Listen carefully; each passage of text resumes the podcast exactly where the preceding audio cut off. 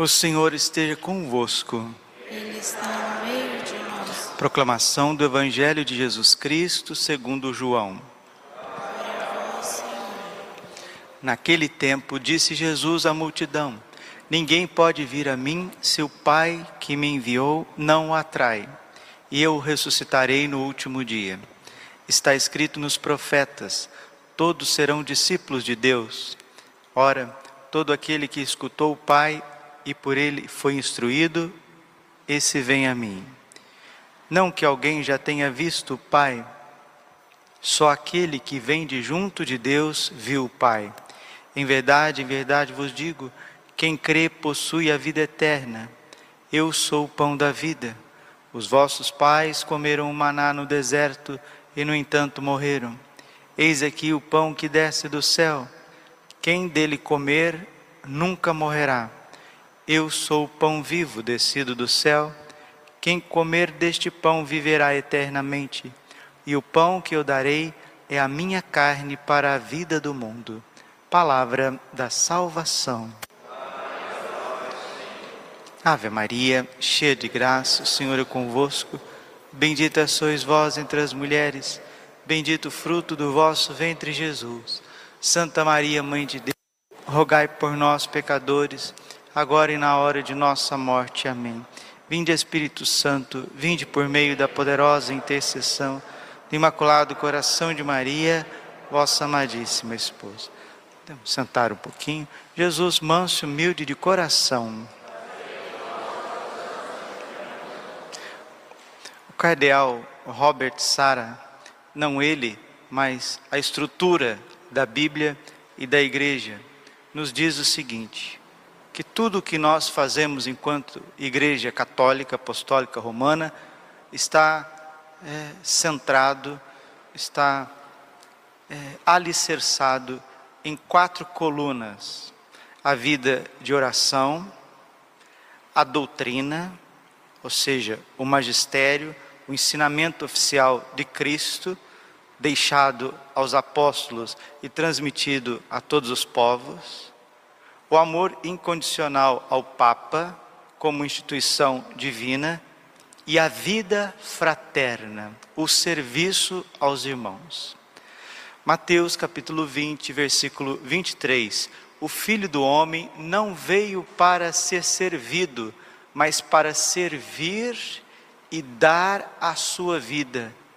Nós precisamos servir, como diz o salmo, com alegria servir o Senhor com alegria.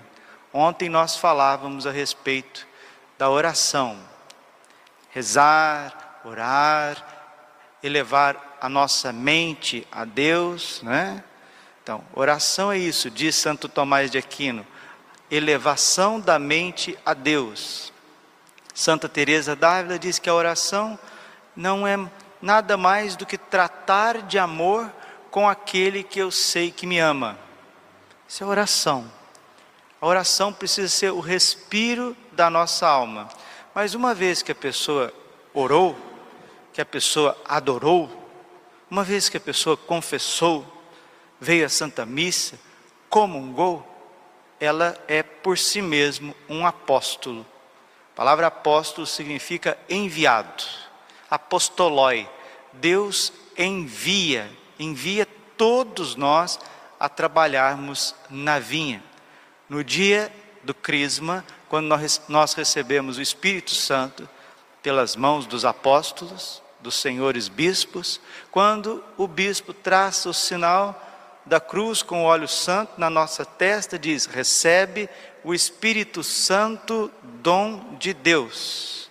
A paz esteja contigo. O bispo dá dois tapinhas assim no rosto, assim, é um, um sinal, entre aspas, né, entre aspas aqui, a minha palavra é etimológica, é um sinal provocativo, está provocando, está te chamando a ir e trabalhar. Nós percebemos, meus irmãos, que a terra clama terra clama por evangelizadores e não tem ninguém. Jesus deixou isso claro em Mateus 25, na parábola dos talentos. Não tem ninguém que não tenha talento. Não existe ninguém que não possa colaborar nas coisas de Deus. A palavra colaborar é isso, colabore, trabalhar junto, trabalhar junto com Jesus, não na frente de Jesus não atrás de Jesus, no sentido que Jesus vai dando a vida dele, vai sangrando por nós, vai derramando todo o seu sangue, vai amando, vai perdoando, e nós, como muitas vezes assim, indiferentes, ingratos e às vezes cegos, surdos, mudos, nós vamos lá atrás e vamos pensando, como diz o ditado, na morte da bezerra e vai ficando aquela vida triste, enfadonha. Não, colaborar trabalhar junto, trabalhar junto com o nosso Senhor. E é para isso que o Espírito Santo foi dado aos apóstolos. Hoje nós estamos ouvindo Atos dos Apóstolos, capítulo 8, versículo 26 a 40. Aqui está o itinerário da verdadeira evangelização. Naqueles dias, um anjo do Senhor falou a Filipe dizendo: Prepara-te e vai para o sul no caminho que desce de Jerusalém a Gaza. Os anjos são evangelizadores, os anjos são colaboradores. Não existe batizado que não tenha um anjo da guarda. O anjo da guarda está aqui do lado, está nos incentivando, está nos mostrando: vai, vai para o sul, vai para o norte, vai para o leste, vai para o oeste. Nós não podemos, desculpe irmãos, eu não estou falando somente com vocês que estão aqui na capela, graças a Deus essa homilia está indo para todos os lados. Nós não podemos, como é, bezerrinhos, bezerrinhos, muitas vezes o bezerrinho vai na, na mãe dele, né? Ali na mamãe, na mamãe vaquinha, e o bezerrinho suga, suga, suga, suga tudo que a vaquinha tem para dar para ele. E muitas vezes o bezerrinho só quer tomar o leitinho e quer, depois que a barriguinha está cheia, fazer bé, encostar num, num lugarzinho, dormir, coçar e tomar a aguinha dele, dormir. Isso não é a Santa Igreja Católica, nós precisamos trabalhar. E os anjos vão nos enviar para as coisas que Deus quer de cada um de nós.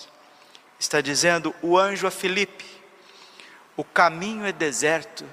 Muitas vezes, para a gente trabalhar para Deus, a gente vai passar por desertos, por dificuldades. Mas Felipe, obediente, levantou-se e foi. Nisso apareceu um eunuco etíope. Padre, o que, que é eunuco? Eunuco era um homem né, que naquela época era castrado, era castrado para que pudesse servir à corte dos reis. Ou seja, aquilo que Jesus mesmo ensinou, né? Há homens que são eunucos de nascença, eunucos porque têm problemas, problemas para ter filhos. Há outros que se fazem eunucos por si mesmos, são aqueles que eram é, castrados para que pudesse trabalhar nas cortes dos reis na antiguidade. E há outros que são eunucos por amor do reino dos céus. Jesus está falando de uma castidade, de uma entrega total de vida dos celibatários. Esse etíope, ele era eunuco, eunuco de uma casta real, ministro de Candace, rainha da Etiópia, e administrador geral do seu tesouro, que tinha ido em peregrinação em Jerusalém. Ele estava voltando para casa e vinha sentado no seu carro lendo o profeta Isaías. Interessante, né?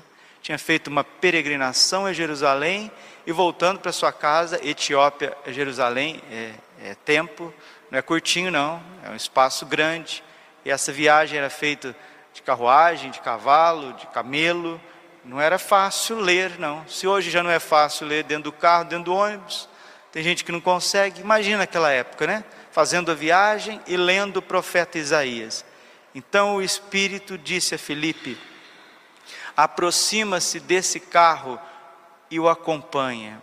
Felipe correu, ouviu o eunuco ler o profeta Isaías e perguntou: Tu compreendes o que estás, estás lendo? O eunuco respondeu: Como posso, se ninguém pode me explicar?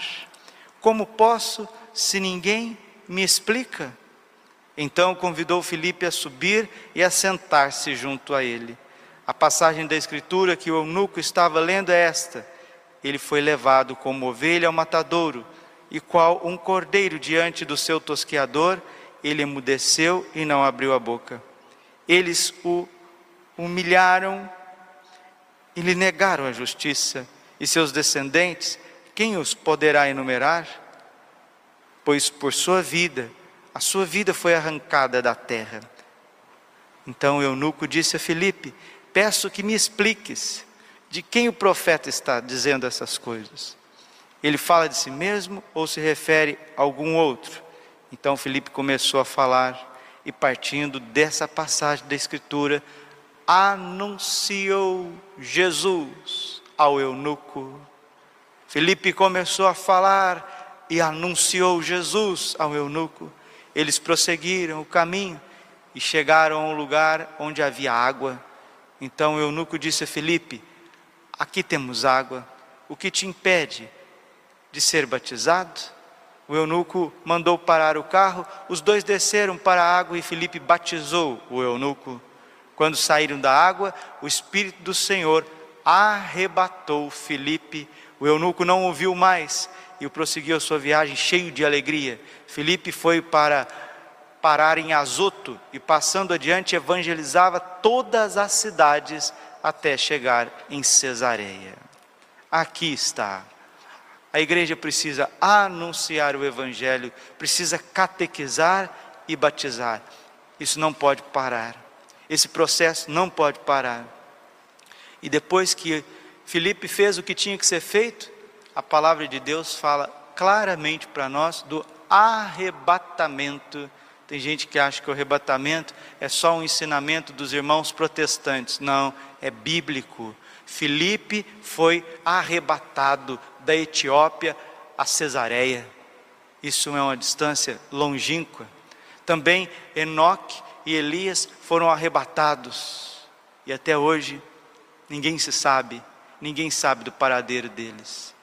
A igreja, ela vive de um arrebatamento de Deus aos nossos corações. Mais que arrebatar o nosso corpo, Deus primeiro arrebata os nossos corações.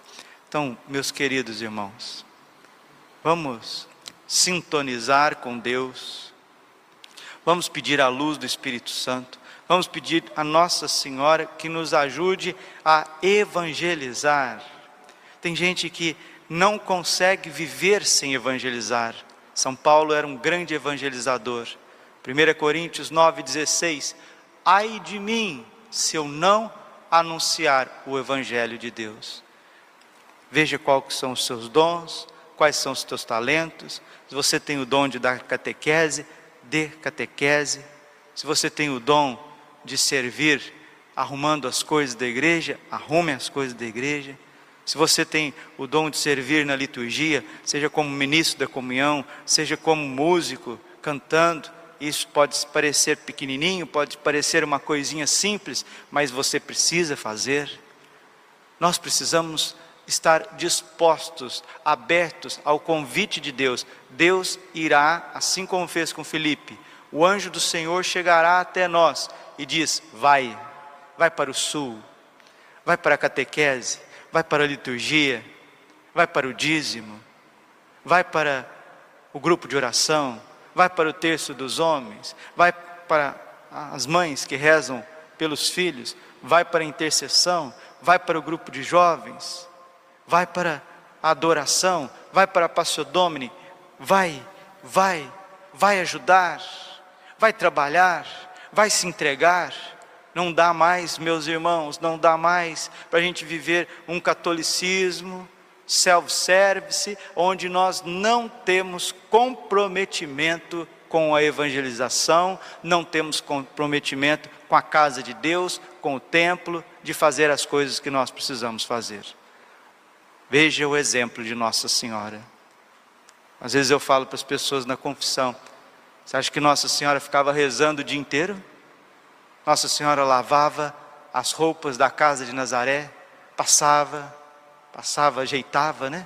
Ajeitava as roupas, que não é só lavar as roupas e jogar, também eles tinham todo um processo de arrumar as roupas.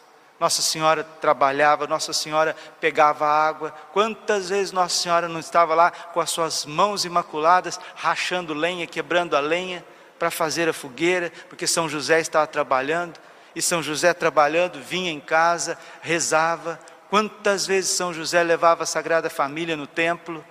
Quantas vezes São José não evangelizou jovens junto com Jesus, o próprio Jesus, filho de Deus, São José ali evangelizando. Os judeus são, têm todos esses costumes das liturgias, dos cantos, dos louvores judaicos, das festas judaicas. Quantas vezes a Sagrada Família não estava ali louvando, cantando a Deus diante de Deus? Então nós precisamos, com a graça de Deus, estar aberto às coisas como elas precisam ser. Tudo nessa vida precisa ser pautado por um equilíbrio. Você trabalha demais, você está doente. A pessoa que só trabalha, ela está doente. Psicologicamente, ela já está doente. Se a pessoa fica estudando o dia inteiro, não tem tempo para fazer um esporte, uma caminhada, uma convivência, também já está ficando doente psicologicamente. Se você vai arrumar uma fuga na oração e só fica rezando, rezando, rezando, vai ficar fanático, vai ficar pesado para os outros, não vai ter clareza nas coisas. Então a vida é essa. Se você faz, faz, trabalha e quer fazer, e quer brincar, e quer distrair, e quer fazer esporte o dia inteiro, sem estudo, sem trabalho, sem oração, isso também é desequilíbrio, é falta de uma educação, é falta de uma conduta.